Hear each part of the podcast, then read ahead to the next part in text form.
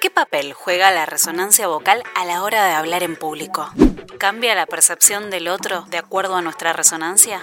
Bueno, necesitamos la base. ¿Qué es la resonancia vocal? Es importante trabajarla. ¿Te preguntaste alguna vez esto? Lo vamos a saber en momentos. Lo que es importante es conocer tu voz, conocer cómo funciona, los órganos implicados para la producción de la voz, qué hay que trabajar, músculos, resonancia, agilidad, fluidez, estiramiento. Hay que calentar, hay que enfriar las cuerdas vocales, ¿qué hay que hacer? Cuanto más conozcas todos estos puntos, estos aspectos, mejor vas a trabajar tu voz, mejor vas a dominar tu voz para lo que necesites. Es importante conocerla para saber cómo trabajarla, para saber cuándo acudir al doctor, cuándo acudir a una fonoaudióloga. Y si en este momento te parece importante acudir a una fonoaudióloga, cumplí tu deseo. Sí, hoy en Phantom Storytime llamamos a la profesional idónea, a una experta de la voz, Deborah Gutkin. Hoy nos cuenta todo sobre la resonancia vocal.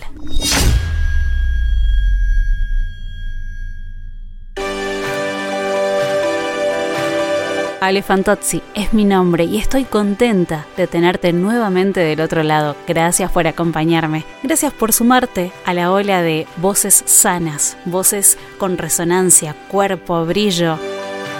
Cortamos acá la introducción, nos metemos de lleno. Esto es Phantom Storytime, el podcast con aire de radio. Hoy, charlando con la fono, Débora Gutkin, sobre la resonancia vocal. Bienvenido.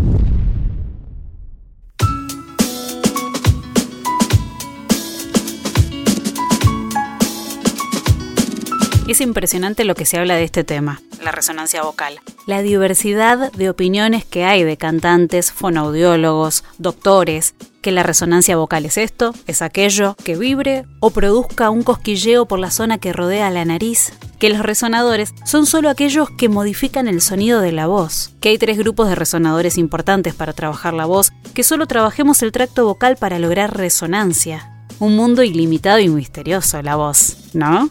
Ella misma coincide con esta afirmación de que la voz es misteriosa y compleja. ¿Quién es ella? Mi invitada de lujo, honor. Mi fono amiga, y ¿por qué le digo fono amiga? Porque ya es amiga de la casa. Deborah Goodkin, licenciada en fonoaudiología. Nuevamente en Phantom Storytime. ¿Podemos decirte socia vitalicia? Bienvenida, una vez más. ¿Preparada para ahondar en un tema más misterioso que la voz? La resonancia vocal. Hola Débora, ¿cómo estás? Hola Ale, tenés que poner música de misterio para esto. Lo ponemos. Tus deseos son órdenes en este programa.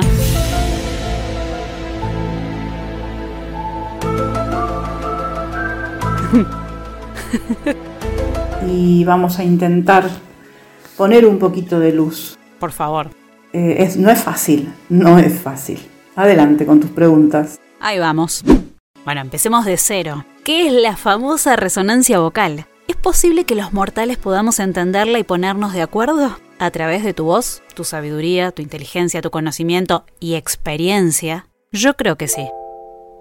Antes de contar qué es la resonancia vocal o tratar de explicar, me gustaría explicar qué es la resonancia en general. Buena idea. Adelante. Y lo voy a poner con un ejemplo. Piensen en una guitarra, la guitarra, la de los gauchos, una guitarra acústica. Esa guitarra tiene un sonido. Cuando yo percuto las cuerdas, cuando rasgo las cuerdas, cuando las hago vibrar, hay un sonido determinado de acuerdo a cuál es la cuerda y demás. Si yo saco una de esas cuerdas cualquiera de la guitarra y la percuto al aire, esa onda, esa vibración que produce una onda, no se escucha justamente porque le, faltan, le falta ese espacio de contención que genera la resonancia.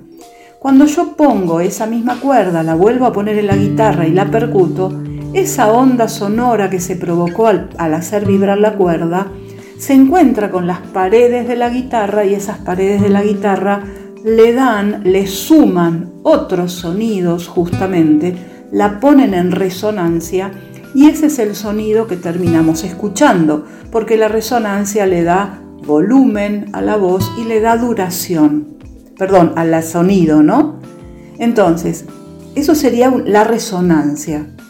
Ese mismo eh, em, fenómeno se produce en nuestra voz.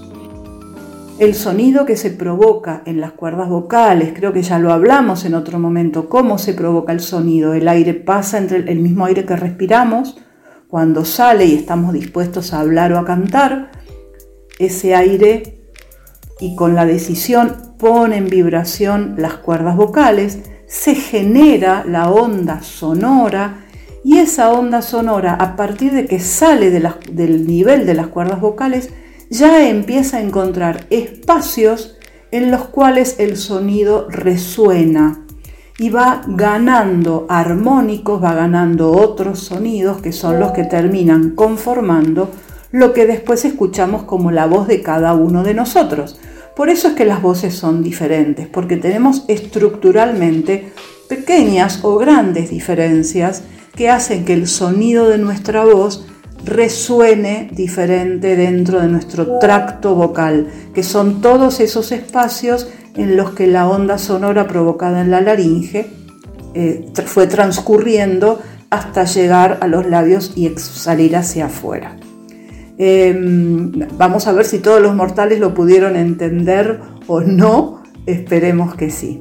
Sí, claro que sí. ¿Cómo no? No se va a entender si lo explicaste de mil maravillas. Bueno, y si no, haremos parte 2 de este programa. Qué complejo esto de la voz, ¿eh? no es solamente suelto aire y salió voz. Es, es un sistema bastante particular, complejo, increíble. Como para no valorar la voz, trabajarla, conocerla, es, un mundo increíble. Débora, ¿tiene alguna importancia significativa entrenar la resonancia? Ojo, si nos dedicamos a hablar en público. Entrenar la resonancia significa entrenar la voz, significa que yo tengo que saber manejar el aire, tengo que saber en qué sonido estoy fonando, en qué tono estoy hablando, de acuerdo a mi anatomía, y saber dónde tengo que buscar que ese sonido encuentre su mejor lugar de resonancia. Entonces, entrenar la resonancia, en definitiva, es lo que hacemos cuando hacemos un entrenamiento de la voz porque el trabajo es integral, uno lo desglosa como cuando aprende a, sumar, a multiplicar por separado, a dividir, y después tiene que hacer una operatoria en la cual intervienen todas esas operaciones matemáticas. Con la voz es lo mismo, no el, aire, la producción del sonido y la mm, resonancia de ese sonido que se produjo en la laringe es un fenómeno interrelacionado y completo que se ejecuta de manera sucesiva y simultánea. Qué interesante. Cada vez quiero saber más, así que espero no saturarte con tantas preguntas y con tanta curiosidad. Me siento como una niña que quiere saber más. Mamá, ¿qué es esto? Mamá, mamá, mamá. En mi caso estoy fono, ¿qué es esto? Fono, fono, fono. Pasemos a la siguiente pregunta para no alargar más. Mi ansiedad. Es que cuando a uno le gusta un tema, le apasiona, quiere saber más y más y más. Y también llevar conocimiento luz sobre estos temas vocales a la audiencia, a gente que quizás no, no piensa ser locutor ni cantante, pero le interesa porque le gusta hablar. De por sí hablamos mucho, así que qué mejor idea conocer nuestro instrumento que nos lleva a hablar, a comunicar, a pedir, a decir, a hacer sentir bien a las personas. Siguiente pregunta. ¿Los ejercicios semiocluidos sirven para trabajar la resonancia? Los ejercicios de tracto vocal semiocluido son algunos de los ejercicios que utilizamos los fonoaudiólogos, las fonoaudiólogas para trabajar la resonancia. Básicamente es una ejercitación que ayuda a reducir el fonotrauma o el impacto de vibración que puede tener una cuerda vocal contra la otra, entonces reduce el posible golpe que pueda existir. Eh, yo no recomiendo ejercicios así al aire porque tienen que ser controlados por un profesional. Hay un montón de razones. No todas las voces son iguales. Iguales, no todas las personas fonan de la misma manera, no todos tienen las mismas características, errores y aciertos en la producción de su voz, no todos tienen la misma necesidad ni exigencias en el uso de su voz, entonces utilizar em, un determinado tipo de ejercicio de tracto vocal semiocluido o cualquier otro ejercicio requiere de una indicación precisa. Eh, hay algunos ejercicios de vibración, por ejemplo, que no son convenientes en ciertas situaciones de la laringe. Entonces, por ejemplo, las mujeres estando, cuando están menstruando, que hay una, una edematización, hay una inflamación de las cuerdas vocales y de la laringe. Sabemos que la laringe es un órgano sexual secundario. Entonces, en esos momentos hay determinados tipos de ejercicios de vibración que no son convenientes de hacer. Eh, entonces, no, no me gustan las recomendaciones, no es una receta, no es una receta de cocina. Fono, ¿recomendás trabajar este aspecto de nuestra voz? Tu opinión personal sobre la resonancia vocal y la llamada máscara. Claro que hay que trabajar la resonancia, lo que te decía antes, hay que trabajar la resonancia porque forma parte fundamental de la producción de nuestra voz, incluso más. Cuando una persona tiene algún tipo de patología en su laringe que, em, que es una alteración definitiva, ¿no? Por ejemplo, fue operada de un cáncer de cuerdas vocales, entonces le sacaron una parte de la cuerda vocal o una cuerda vocal completa, ya hay un cambio en la producción de la voz claramente, y, o cuando tiene algún tipo de alteración estructural, eh, que hay, no importa, no vamos a entrar en detalle, no es el ámbito, pero donde la, cuerda vocal de esa persona o las cuerdas vocales de esa persona no son como la normalidad, y estoy marcando comillas con mis dedos, eh, en ese caso justamente se trabaja sobre la presión de aire, sobre la respiración y se trabaja sobre la resonancia como para tratar de optimizar el uso de ese sonido que puede, tener un, puede ser un sonido de baja intensidad o un sonido de con cuerdas vocales de poca vibración. Entonces la resonancia nos ayuda a mejorar el volumen y la proyección de la voz. La máscara, la famosa máscara, es, son todos esos espacios de nuestro tracto vocal. El tracto vocal son todos los espacios que hay desde las cuerdas vocales, desde el nivel de cuerdas vocales para arriba, justamente todos los espacios en los que el sonido puede resonar, sonido de nuestra voz. Y se habla de la máscara porque espacios importantes de resonancia son nuestra faringe, nuestra garganta, la boca, los senos maxilares, que son esos huecos que hay, por llamarlo así, en las mejillas, em, la nariz, que sirven como resonadores. Son espacios de resonancia. Curiosidad Fanto. ¿Calentar la voz es lo mismo que vocalizar? Uno puede estar vocalizando y al mismo tiempo está calentando la voz. Eh, es decir, que la vocalización puede ser un ejercicio de calentamiento, pero hay otros tantos ejercicios de calentamiento vocal que no necesariamente son las vocalizaciones. Depende qué tipo de calentamiento vocal necesitas hacer eh, mejor dicho, qué uso de la voz vas profesional o laboral vas a hacer, va a ser los ejercicios de calentamiento que te van a venir bien para poder tener tu voz disponible a lo largo del trabajo que tengas que hacer. Curiosidad Fanto. ¿Trabajas tu resonancia vocal? ¿Qué? ¿Qué es eso? Seguí escuchando a Deborah Gutkin por Fanto Storytime, el podcast con aire de radio. ¡Ay, la radio está re buena! Sí que es complejo el mundo de la voz, pero a mayor complejidad, mayor curiosidad y amor hacia el mejor instrumento musical que pueda existir. ¿O no? Totalmente, es un, como vos decías al principio, esto es un misterio como tantas cosas de nuestro cuerpo, ¿no? Es un misterio cómo es que nosotros podemos lograr eh, imitar otras voces, cómo podemos modificar. Sí, desde el punto de vista de la fisiología podemos entender eh, cómo poder hacerlo, pero el misterio de poder repetirlo, de poder elegirlo y de poder percibir, bueno, el cuerpo humano es un misterio todavía.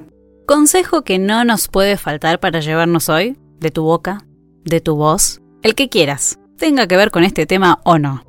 A ver, el mejor consejo que les puedo dejar es que si van a hacer un trabajo profesional con la voz o laboral, hagan un control médico de su laringe todos los años. Una vez por año, controlar las cuerdas vocales, la laringe y todo el tracto vocal.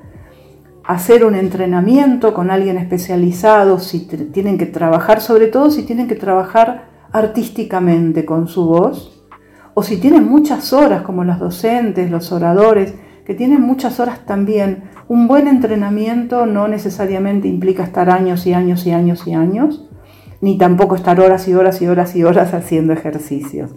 Con lo cual, eh, esas las, las dos cosas fundamentales. Y después lo que siempre hemos hablado, hidratarse, tratar de tener un buen descanso, tratar de tener una buena alimentación.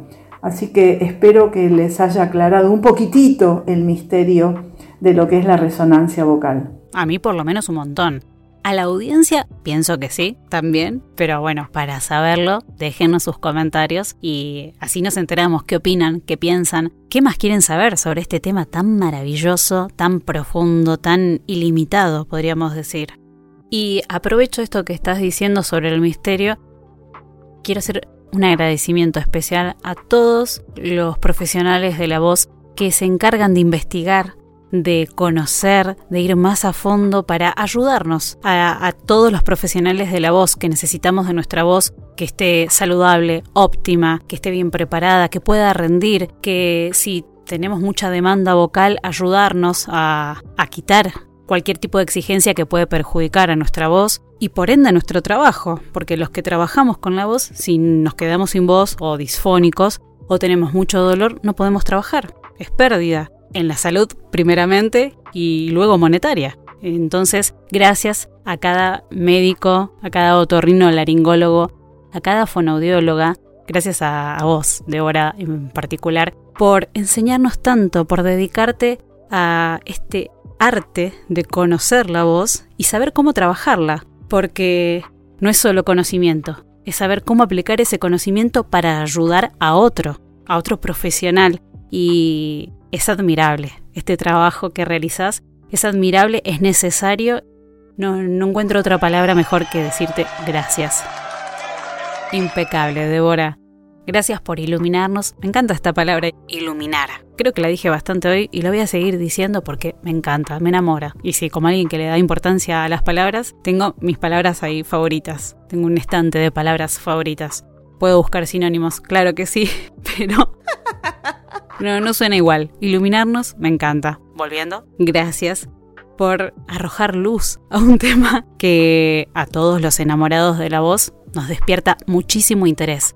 Gracias por este tiempo, por esta dedicación y por esta pasión que le pones al hablar de la voz. Gracias a vos, Ale. Gracias a vos, como siempre, y te agradezco este interés en difundir la importancia del trabajo de la voz, de trabajo con la voz. Te mando un beso grande. Besazo para vos. ¿Y qué opinas de este tema de la resonancia vocal? ¿Qué concepto te llevas? Me gusta sobre el final del programa preguntarte qué te pareció. También me gusta que me lo cuentes, así que espero tus comentarios, tu opinión acerca del entrenamiento de la voz. ¿Entrenas tu voz? ¿Te preparas antes de hablar en público? ¿Enfrías las cuerdas vocales luego de una jornada exigente? ¿Descansas la voz? Que este es un tema que poco se trata, porque sí, entrenamos, nos preparamos, nos capacitamos, pero el descanso el descanso es necesario también. Recordá no reemplazar el agua por otra bebida, ya que la cafeína deshidrata las cuerdas vocales y me fui a otro tema, pero no importa. Gracias por acompañarme hasta aquí. Espero que te haya parecido súper interesante este tema, tanto como a mí. Gracias por estar del otro lado siempre, con tu buena onda, con tu calidez, con tu gentileza, con tus lindas palabras, con tu escucha activa, sobre todo. Gracias. Ale Fantozzi es mi nombre. Hasta aquí fue todo, me voy despidiendo, no sin antes querer averiguar.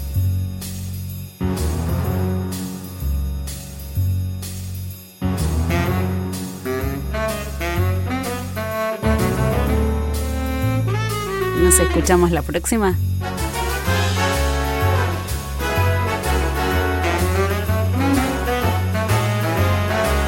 Esto fue Phantom Story Time, el podcast con aire de radio.